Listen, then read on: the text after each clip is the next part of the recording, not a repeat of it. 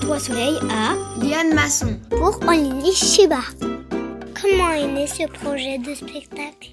Alors, Onishiba, c'est un spectacle qui est né pendant le confinement et qui est né du coup euh, d'un grand désir de liberté et d'envol et d'un besoin aussi, je pense, de sécurité. Donc, il y a eu très vite euh, cette envie de travailler autour du thème du nid et de se faire un cocon, de travailler dans le doux, dans le chaud, dans le douillet proposer aussi euh, aux tout petits euh, une sorte de grande palette de matières différentes pour faire appel à leur sensorialité. Il y avait aussi tout de suite ça, cette envie de d'éveiller leur sensorialité, de, de mettre vraiment euh, du goût dans des matières. Donc on a travaillé avec une plasticienne pour ça, Virginie Dola, qui nous a aidé à construire un monde fait de textures, de sensations, puis aussi ensuite avec la musicienne de son. C'est un spectacle qui existe sous deux formats. Un format euh, plutôt frontal qui se propose pour les 18 mois à 3 ans. Et puis pour les tout petits, donc pour les 0-18 mois, c'est cette version-là qui sera proposée dans le festival 193 euh, Soleil. C'est une version immersive. C'est une petite bulle encore plus douillette, encore plus intimiste, dans laquelle on, développe euh, certaines matières du spectacle, mais pas toutes.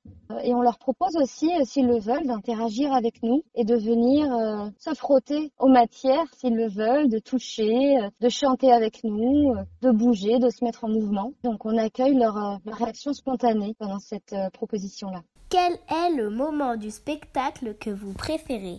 Alors dans cette version en particulier, il y a un moment que j'aime beaucoup, qu'on appelle la séquence des nicailles. Et on est toutes les deux avec Annabelle, l'autre danseuse. On a des nids sur la tête qui sont faits de couronnes de tissu. Dedans, il y a des petits œufs sonores c'est assez délicat de les porter dans cette couronne sur le sommet de la tête. Donc ça donne à cette séquence quelque chose d'assez fragile et il y a presque un petit risque qu'on prend de se mettre en mouvement et aussi c'est une séquence chantée.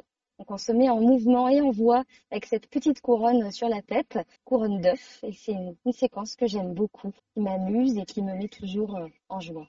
Un souvenir de tournée qui vous a marqué? C'était sur les premières dates du spectacle. Nous avons joué au théâtre de la Noue à Montreuil. Et c'est un théâtre qui est euh, au milieu d'une cité HLM.